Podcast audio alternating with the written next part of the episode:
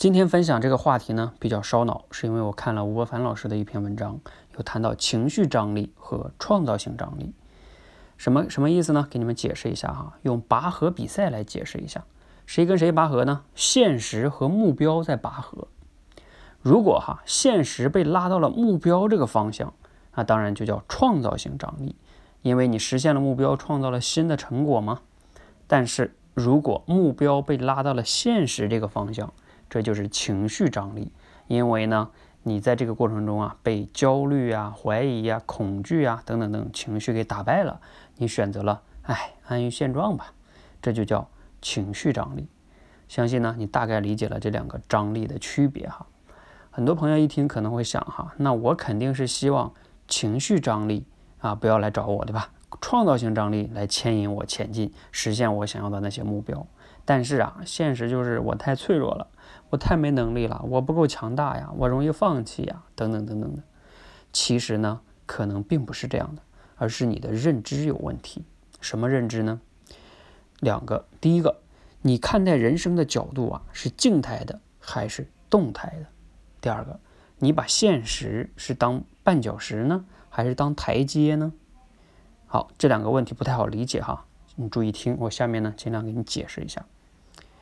如果啊，我们用静态的视角呢去看待人生，这个逻辑啊，往往是这样的。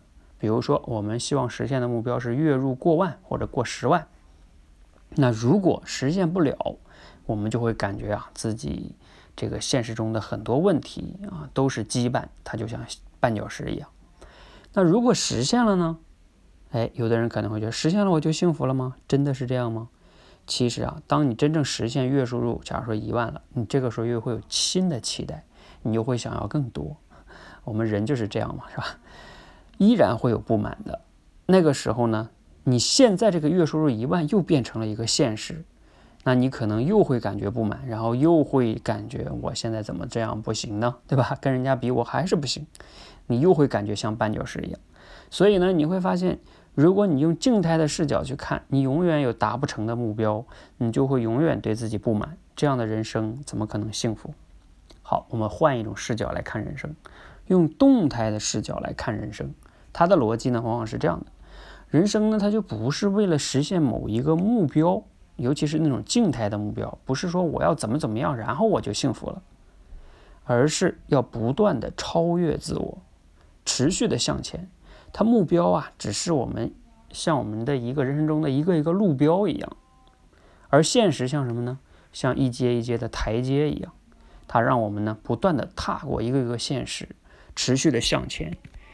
其实呢，这样的人生啊，是一个持续的修炼之旅，它是没有尽头的。有的人哈可能会想，啊，这样想下去好像还是有点抽象哈。我好，我再给你做个类比。就有点像登山一样，我们登山的目的哈，你说到底目的是什么？真的是为了到达山顶吗？其实我们更重要的啊是享受登山这个过程，能不断的战胜登山这过程中的各种的挑战啊，包括体力不支啊等等，然后最终用自己的努力到达了山顶，对吧？如果你说仅仅为了登到山顶的话，那你直接坐缆车或者坐直升机飞上去，你真的会很开心吗？好像也不是。所以你登上了一座山，你还会有更高的山，那你就不断的去享受登山这个过程。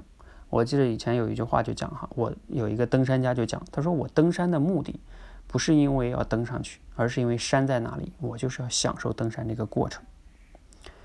好，不知道你有没有理解哈，这两种过程啊，就是动态视角跟静态视呃静视角看人生的区别。我们最后呢总结一下。人生的终点其实呢早已经注定了哈，那就是死亡。所以呢，不一样的往往就是这个人与人之间这个过程活的不一样。那我们呢该怎么样？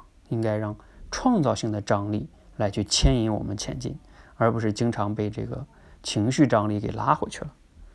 我们应该享受这个过程，哪怕会遇到一些挑战和压力，因为我们的目的是持续的在这过程中超越自我。成为一个更好的自己，不是为了某一个静态的目标。这样的话，你去想哈，你可能会更容易享受人生啊。我当然呢，今天这个解读哈，因为吴伯凡老师的文章本来就比较烧脑，他写的也比我的长很多啊，那希望呢你要有机会啊，你可以去网上找一找，或者你去我的公众号里面看一看，我会放到我的这个文稿里边哈，它的这个文章链接，你可以看一看原文，应该会有收获更大。